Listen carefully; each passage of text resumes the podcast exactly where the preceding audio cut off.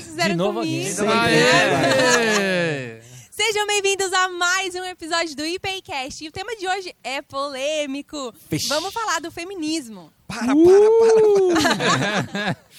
Vai, conduz aí então. Como é que é o nome do cara? O, o que fala para, para. Porque daí ele tem Sei que fazer lá. uma vinheta Para, sensacionalista. para, Kleber. Será? É isso. João Kleber. João Kleber. O Rafa fingiu que não, não É, sabia. fingiu. É, que que fã, é? né? É. É. Chama a vinheta aí, Rafael. Vem, vinheta.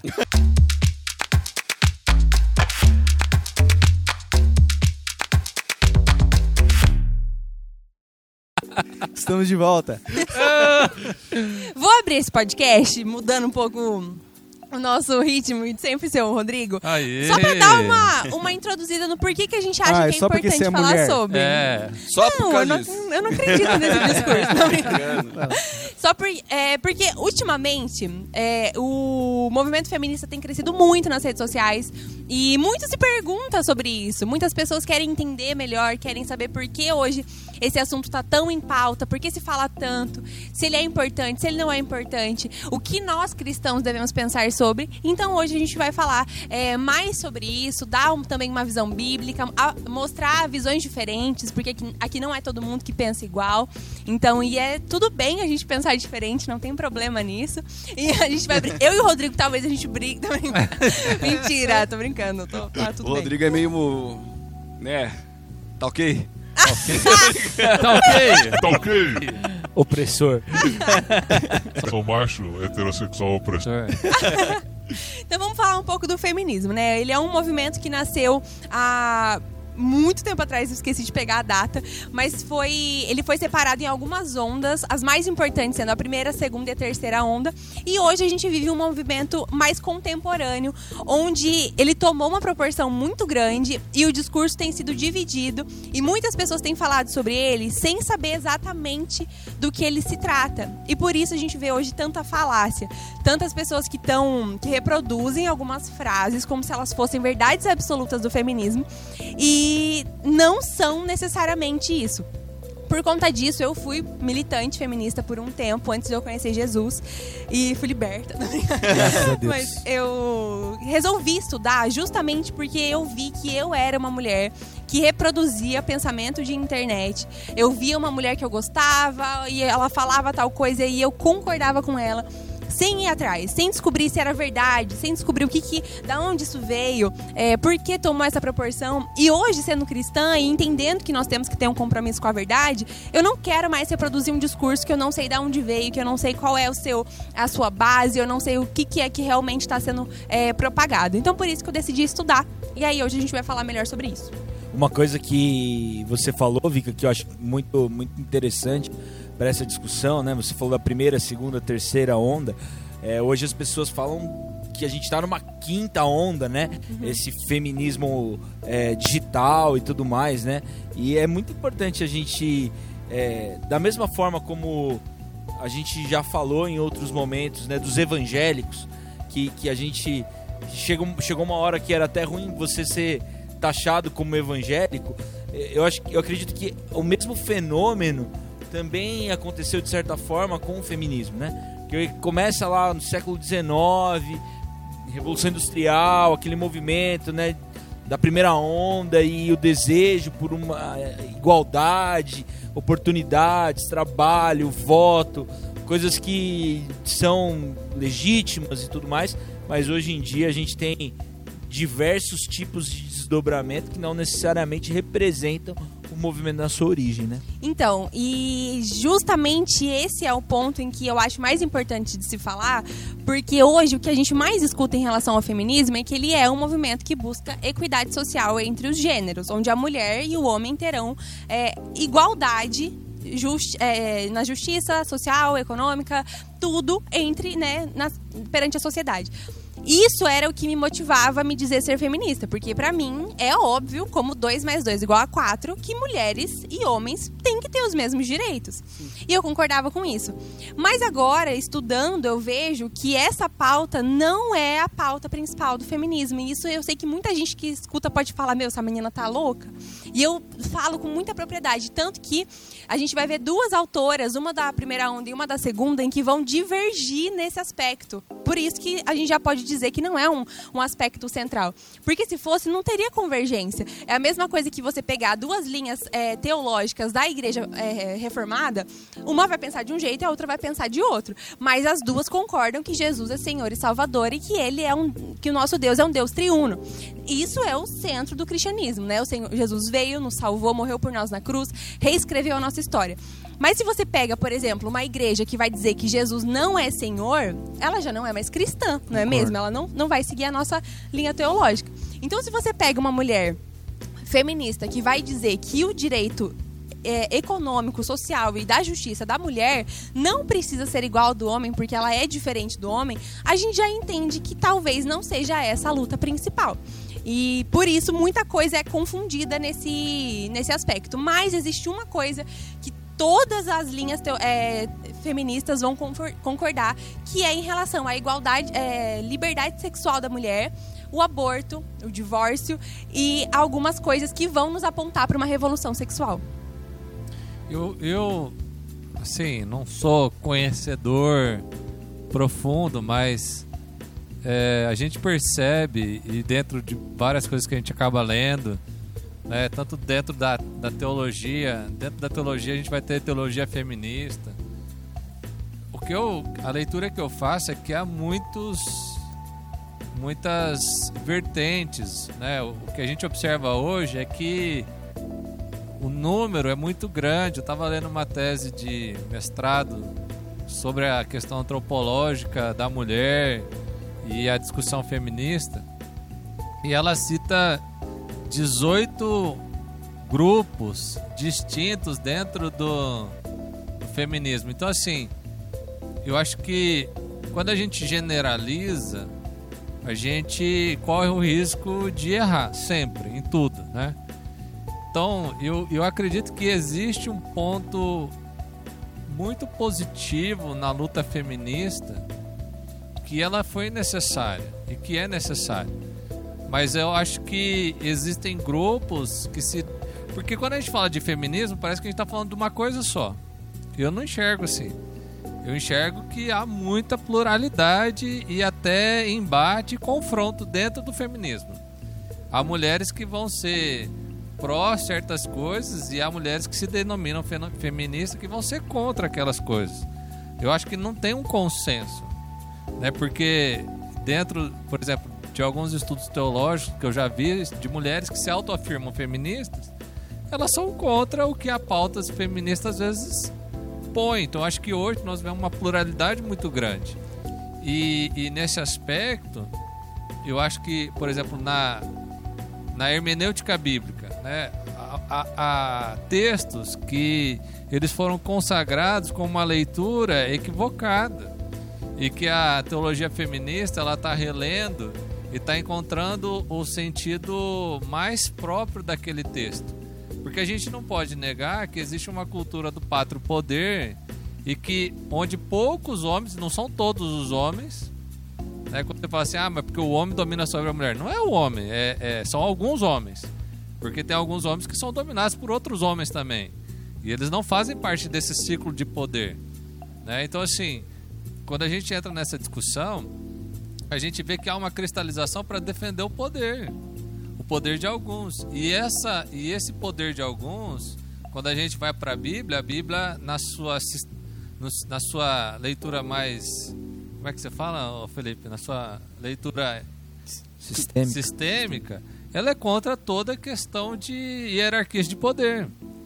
Então não tem como existir uma relação humana mediada por poder sendo justificada na Bíblia. Sim. Mas isso foi justificado através da Bíblia. Porque a Bíblia pode ser usada para qualquer coisa se você interpreta segundo seus interesses. Mas pastor, quando você fala sobre a pluralidade do movimento feminista, você vê hoje que a gente tem muitas vertentes do movimento, o mo- feminismo radical, feminismo liberal, feminismo negro, o feminismo que vai incluir daí as mulheres trans, todas essas coisas.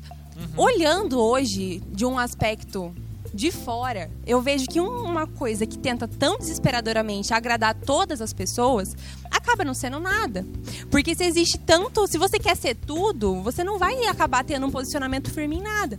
E hoje o que me leva a questionar tanto esse movimento, como cristã principalmente, é entender que ele mais divide do que junta. Mas aí eu acredito que entra uma, uma, uma questão, Vika, que, que ela é inerente à militância. Aham. As militâncias, elas necessariamente proporcionam divisões. Sim. E Os quando extremos, nós, né? É, de sistemas. E quando nós olhamos para a ótica bíblica da, da equidade, é, de um Deus que ele é justo, para a pessoa de Jesus enquanto alguém detentor do poder e da autoridade, a gente encontra na ótica bíblica o que nós chamamos que Jesus veio para exercer um ministério da reconciliação. É. E, e esses movimentos, eles não, não têm isso, porque Sim, é, é o eles meu não ponto. querem, no fundo, uma, uma relação igualitária. Sim. Eles querem uma relação autônoma. Exatamente. E quando ele se propõe a, a, a caminhar numa relação autônoma, a- eles, eles se tornam independentes. E dentro da ótica bíblica, independência é morte. É, e né? eu vejo o, o homem e a sim. mulher, eles, eles quiseram independência de Deus no jardim e o resultado disso foi a morte. Sim, exatamente. Mas é que às vezes a gente, a gente é, pauta o movimento por conta de alguns tipos de liderança. E eu falo isso porque, assim, ó, por exemplo, você pega a igreja presbiteriana do Brasil, presbiteriana independente. A gente tem um- um- algumas linhas teológicas pré-estabelecidas. Mas na realidade do dia a dia, cada pastor tem uma visão diferente. Mas existe algo que une todos. Mas não, mas, mas não é tão assim concreto, não é tão objetivo. Porque é, a gente concorda lá, mas entra, por exemplo, é, ceia para criança. Foi definido pela igreja. Está estabelecido lá no estatuto. Mas tem lugar que não funciona, que não tem. Então, é, assim, do ponto de vista filosófico, talvez o feminismo possa ter uma vertente que ela ela não traz unidade, não traz conexão. Mas quando a gente olha para a vida prática, a gente vai ver que há um, outros feminismos que estão lutando por paradigmas que são bíblicos e, e que faz sentido. E que sem eles, a mulher não teria o seu lugar de fala, porque o espaço sagrado ele é majoritariamente ao longo da história um espaço de E, homens. fal- e falando em lugar de fala, eu tô mais quietinho, porque eu, eu acho que eu não tenho lugar de fala numa discussão do que, que a mulher sofre, o que, que ela sente e tudo mais. Eu não, não estou aqui para discutir isso. O- mas o- jogar na roda o que, que me incomoda, não só no movimento feminista hoje em dia, aí eu- talvez eu esteja generalizando e peço desculpa por isso, mas em qualquer outro tipo de movimento, é quando o movimento, né, que traz uma ideologia, transforma isso numa religião. Ou transforma o Sim. movimento numa espécie de ídolo. Exatamente. E, e é isso que eu acho que corrói não somente as pessoas que estão ali inseridas, que talvez tragam até um certo tipo de venda nos olhos dessas pessoas, mas também interfere na sociedade de uma forma muito tóxica. Quando a, a ideologia se torna religião, quando se torna ídolo e as pessoas tentam impor os ídolos às pessoas. Mas é o- isso que me incomoda. Rafa, uma coisa que eu acho que é muito legal, tem um filme que é muito bom, não é sobre feminismo, é sobre a questão da escravidão, mas acho que, são, que é um ponto análogo aqui que a gente pode colocar, que é o Olga, que vai contar a história do Malcolm X e do Martin Luther King. Eles são parte do mesmo movimento, mas eles têm visões totalmente contraditórias. E, por exemplo, eu creio que, o, que a ação do Martin Luther King Jr. ela é muito mais eficaz porque ela conta com a compaixão das outras pessoas. Eu acho que todo movimento ele não pode ser como um movimento do Malcolm X, que quer transgredir, que quer brigar, que porque quando você entra para briga, o outro se torna adversário e o outro entra para briga. Agora, quando você entra para sensibilização, né, no, no Olga, eles vão atravessar uma ponte, e nessa ponte eles são apedrejados. E eles voltam no outro dia, só que nesse outro dia vão pessoas brancas juntas com o movimento porque se sensibilizam com a causa. E essas pessoas brancas são apedrejadas, são, apanham ali na, na, na, na, na travessia. Quando os brancos apanham, os Estados Unidos decidem mudar a, a sua luta, porque brancos apanharam em torno da causa dos negros. E aí todo mundo se comoveu. Por quê? Porque houve empatia. Então, mas você vai ver hoje no, na maior parte feminista, por exemplo, ela não vai aceitar muitas vezes que um homem se junte nessa luta. É, não daí- vai aceitar, por exemplo, muitas vezes elas vão brigar dentro delas, por exemplo, dizendo que uma mulher trans, ela também não pode se dizer parte dessa luta. Isso. Tem muitas coisas dentro desse movimento que me fazem criticar como cristã, porque eu vejo que é muito contrário ao padrão bíblico de amar o seu próximo, de um Sim. amor sacrificial. E além disso, eu vejo muito, eu não sei se eu- mais uma vez, né, a vitória é fantasiosa, mas eu acho que Jesus é suficiente. Lá em Êxodo 17 a gente vai ler sobre Je- Jeová Nissi, o Senhor é a nossa bandeira, e eu acho que carregar com tanto tanta vontade, tanta raiva, uma bandeira humana te afasta muito da cruz. Eu, queria perguntar você pra tá você, muito... até que você citou a Bíblia. Aham. É, você é estudiosa do assunto e, e você já foi, você acabou de falar que foi militante e tal, tal. Uhum. O que do movimento feminista vai de acordo com a Bíblia, Uhum. Né, na sua opinião, e o que tem de melhor no movimento feminista? Eu não sei se isso é uma pergunta que faz sentido pra você. Ah, e tem muitas coisas hoje que a gente vai ver, por exemplo, que o feminismo faz ou fez, né? Eu não vejo hoje ativamente é, é, conquistas feministas, mas coisas que a igreja silenciou e não fez. Mas tem muitas lutas, por exemplo, que no passado foram apoiadas pela igreja e que foram conquistadas pelo movimento feminista. Mas é, eu vejo hoje que isso de cada vez mais colocar a mulher pra cima e mostrar que ela tem voz, que ela pode estar no centro de algo, que ela é dona da própria vida, e, enfim, apesar de algumas coisas dentro desse discurso partirem de um, de um lugar egoísta e de querer é, protagonizar a sua vida e vai totalmente contra o morrer pra si mesmo e carregar a sua cruz, eu vejo que hoje tem lutas que nós, a igreja, não está lutando da forma que deveria. E que nesse momento a gente não pode querer levantar estacas contra aqueles que estão fazendo aquilo que nós deveríamos estar fazendo. Eu vejo que a solução hoje seria a gente, como igreja, se unir para amar as mulheres, para cuidar daquelas, por exemplo, no sentido de aborto. Nós, cristãos, obviamente, somos contra o aborto. Mas nós estamos adotando, nós estamos cuidando das mulheres que passaram por um aborto e chegaram, estão sofrendo, porque isso causa muito, muito sofrimento. Então a gente precisa trazer mais um lugar de Cristo na vida dessas mulheres e mostrar que Ele nos deu a, voz. Eu tô lendo um livro muito bom, inclusive, é chamado Jesus e as Mulheres, que no logo no começo do livro vai falar sobre como a forma com que Jesus lidou com as mulheres quando ele veio pra cá já foi tão revolucionário. E hoje a gente lendo em 2020 parece que não. Mas a ele ter falado com a mulher samaritana naquela situação foi tão absurdo e tão gigantesco e a gente não leva isso na forma que é. Jesus ele não fez nada por acaso. E a forma com que ele se portou com, no- com nós mulheres mostra que ele veio para transformar nossa história. E eu creio de todo o meu coração que ele é suficiente, que ele é suficiente para que a gente olhe no espelho e fale, cara, o poder que eu tanto estou buscando no mundo só Jesus vai me dar, porque quem nos dá poder é quem tem poder e quem tem poder é Deus e é Ele que vai nos mostrar para onde podemos ir, o que somos valiosas, o quanto que o nosso corpo vale. Que hoje a gente vê mulheres que estão machucadas e feridas e por isso levam, levam para esse lugar de de raiva para militância, porque estão feridas e levam o corpo delas para um lugar de vitrine, para um lugar de machucar. É, o feminismo ele nasce de uma necessidade. Se o machismo ele não existisse, se a mulher não tivesse sido tão silenciada e tão oprimida, o, machismo, o feminismo não existiria. Mas eu vejo que ele, é, ele não é a solução, ele não é o Senhor e Salvador da humanidade. Ele não vai consertar o pecado, porque o único que salva, que resolve o pecado é o sangue de Jesus. quando, quando você faz esses recortes, né, Vika?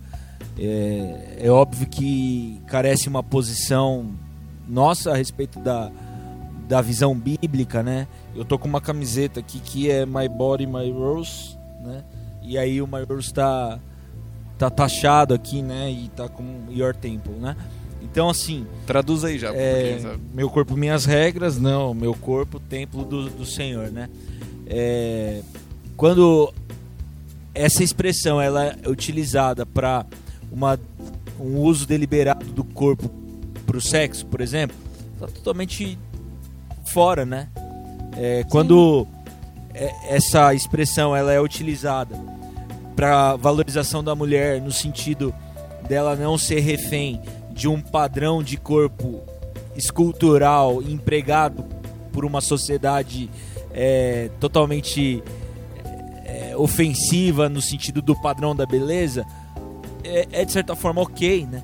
Mas para nós existe um princípio por trás disso. E esse princípio por trás disso não é um princípio baseado em autorrealização ou em autoafirmação, mas é um princípio que está fundamentado na intenção de Deus para com nossos corpos, para com a nossa vida. Quando a gente olha para para a questão do aborto, por exemplo, como a Vika citou aqui, é, no sentido do aborto ser utilizado como método contraceptivo, está totalmente equivocado, totalmente fora do que do que a gente entende como valorização da vida. E nós não somos a favor do aborto como um método contraceptivo. Sim. O, o aborto como como um instrumento para irresponsabilidade sexual, seja de homem, seja de mulher, isso é totalmente fora do, da intenção de Deus para com o sexo, para com os nossos corpos e para com as crianças. Só deixa eu fazer uma observação em relação ao aborto, que eu lembrei que é, eu vi um movimento de mulheres cristãs tentando derrubar uma página é, de um coletivo feminista de Portugal no, no Instagram, que infelizmente não, foi, não conseguiu, mas era uma página que ensinava as mulheres a abortar em casa.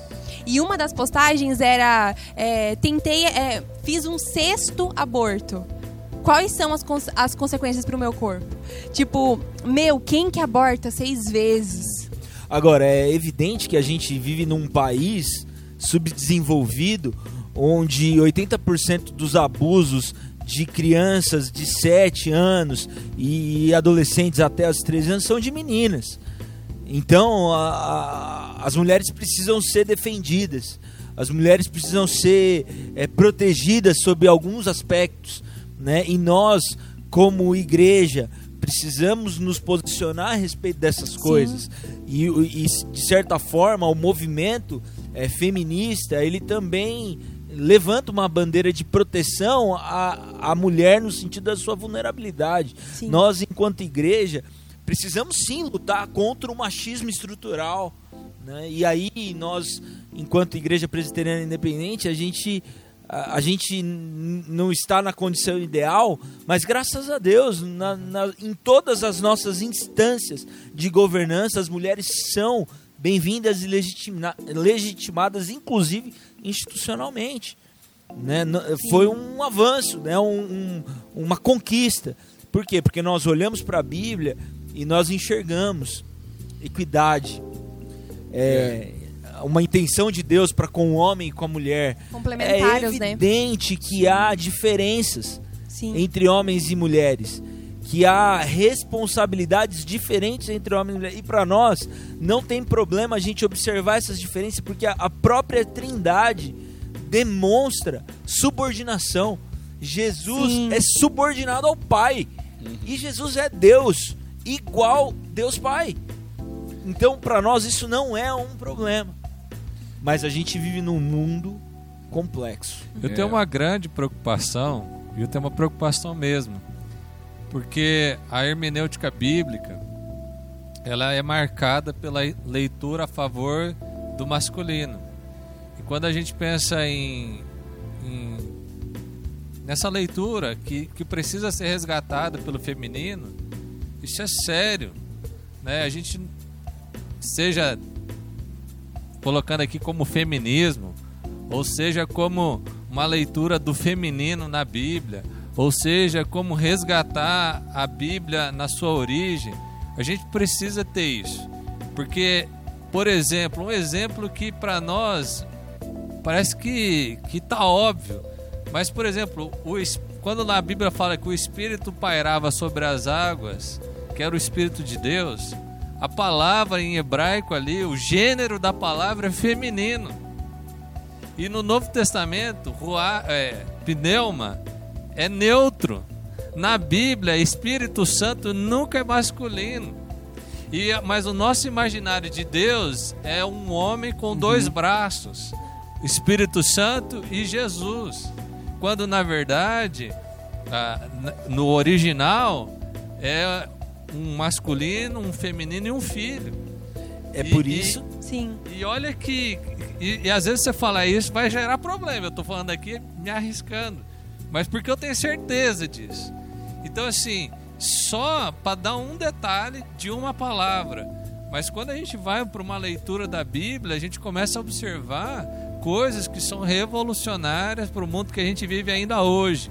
Quando Deus decide levantar uma mulher, Débora, para ser o cargo máximo, a juíza ali. Então, assim, é, eu vejo na Bíblia uma ação de Deus fantástica, quebrando paradigmas que colocam hierarquias de poder. Com a certeza. Bíblia é contra hierarquias de poder. Com e onde certeza. houver hierarquias de poder, a igreja deve ser contra essas hierarquias. Uhum. E eu observo hierarquias de poder dentro do espaço sagrado e dentro da hermenêutica bíblica e dentro da expressão daquilo que a mulher deve ser hoje na igreja. E eu sou contra isso em todas as esferas. Eu não consigo aceitar isso. Para mim, isso não é cristianismo, isso está fora. Jesus na ceia coloca todo mundo na mesma mesa. Sim. Paulo vai dizer: não existe homem, não existe mulher, não existe escravo, não existe senhor. Então, assim, eu não consigo. Isso, isso mexe comigo. Isso me Exatamente, tira- esse é meu ponto. Que na Bíblia a gente encontra as coisas. é, a- nós deveríamos ter essa luta, entre aspas, como nossa, entende? Sem precisar criar algo tão terreno. É, eu acho que não precisa, você não precisa institucionalizar isso numa linha de pensamento. Só que a gente só passou a olhar para essas coisas recentemente. Se isso não tiver claro no nosso coração que a gente precisa esse, a mulher não tinha espaço de fala no espaço sagrado. Sim. E isso O- foi conquistado. Uma coisa também que é assim, né? A gente tem que pensar, ser sensível também, porque assim, onde tem grito é que alguém tá, chor alguém tá chorando, Sim. alguém tá sofrendo.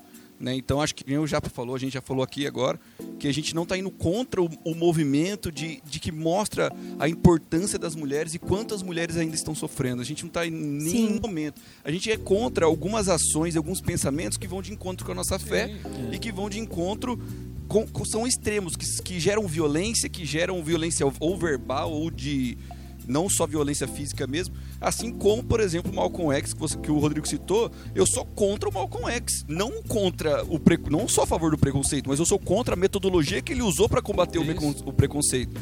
Então, o Malcolm X ele falava que era violência contra violência. Já o Martin Luther o Martin Luther King era completamente o contrário. Que a gente não vai usar do veneno que eles usam. Então, cara, quem que tem a visão cristã? O Martin Luther King. Não, mas ó, olha, então que, a gente- olha que coisa maravilhosa. tá indo Paulo era perseguidor da igreja. O que que fez acabar a perseguição através da vida de Paulo? A conversão dele. Ele se tornou um disseminador da igreja. A gente não vence quando a gente mata os nossos perseguidores. A gente vence quando a gente sensibiliza os nossos perseguidores e eles entendem que eles estão do lado errado da causa. É, e eles isso- passam pro lado certo da causa. uma, uma frase aqui, que assim, a, a- pra mim, né, e eu já ouvi essa frase antes, a verdade não é um ideal, a verdade é uma pessoa. Uma pergunta pro Japa. Aonde é, é o lugar da ideologia na vida do cristão? Cara, a ideologia ela tem um lugar na vida do cristão de ajudar o cristão a fazer uma crítica social.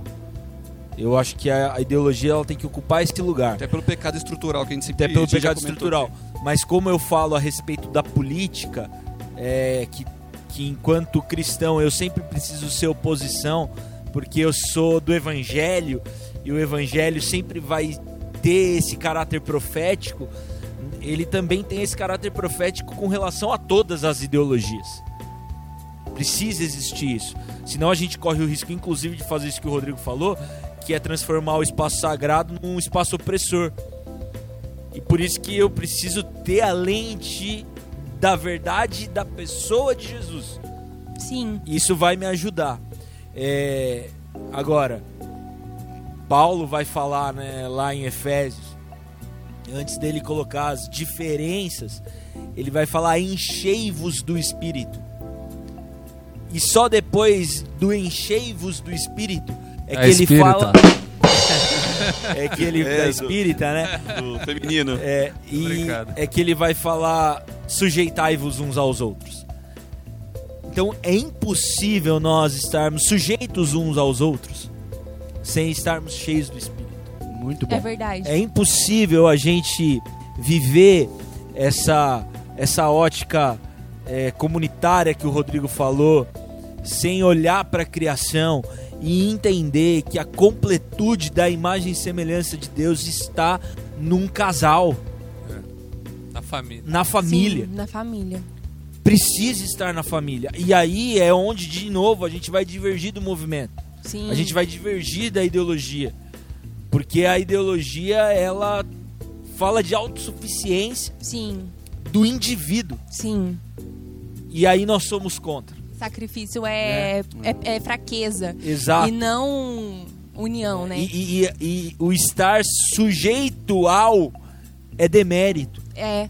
E pra tá nós perdendo, não. Sim. Eu, eu me sujeito à minha esposa e isso é uma instrução bíblica e ela se sujeita Isso, a mim. sim. Isso também é uma instrução bíblica, apesar de termos sim papéis diferentes. Uhum. Infelizmente, a gente tem que encaminhar para um Mas eu queria encerramento. que fazer diferente, Vika. O Hum. que você talvez encerrasse aí com uma dica, uma palavra, um conselho para uma menina, uma mulher que está sendo bombardeada com essas coisas que estão essa ideologia feminista que está acontecendo no mundo e ela está tentando enxergar Cristo e, Uhum. e talvez ela não esteja encontrando o lugar de Cristo nisso, sabe? Essa- explica aí, O- dê essa palavra para essa pessoa. A primeira coisa é que se revoltar e ter ódio é o pior caminho, não tenha isso. Ore, busque a Cristo e entenda que Ele tem tudo que você precisa. Ele é o único que vai te encher, que vai te libertar, que vai te dar valor, que vai te mostrar quem você verdadeiramente é. E se você se isso te incomodar, se você quiser saber, estude. O conhecimento é muito importante, é muito valioso. Você nunca vai perder por estudar e esteja sempre pronta a dialogar, a conversar e a mostrar um caminho inverso. Se o que te incomoda é o ódio, é a- aquela é, militância talvez muito forte, ou então o contrário das pessoas brigando demais com a militância, tenha sempre um caminho de paz e de diálogo, porque é assim que Jesus nos chama a viver e com certeza absoluta a felicidade plena e completa a gente só vai encontrar nele e ele é o nosso libertador. Amém. É isso. É isso aí. É isso Então aí. é isso. Valeu, galera! Até o próximo sábado. Quem sabe um episódio 2 aí, hein? É, conta aí pra É. gente. Mandem suas Valeu. dúvidas aí se tiverem também. Sim. E tamo junto. Tchau, tchau, pessoal.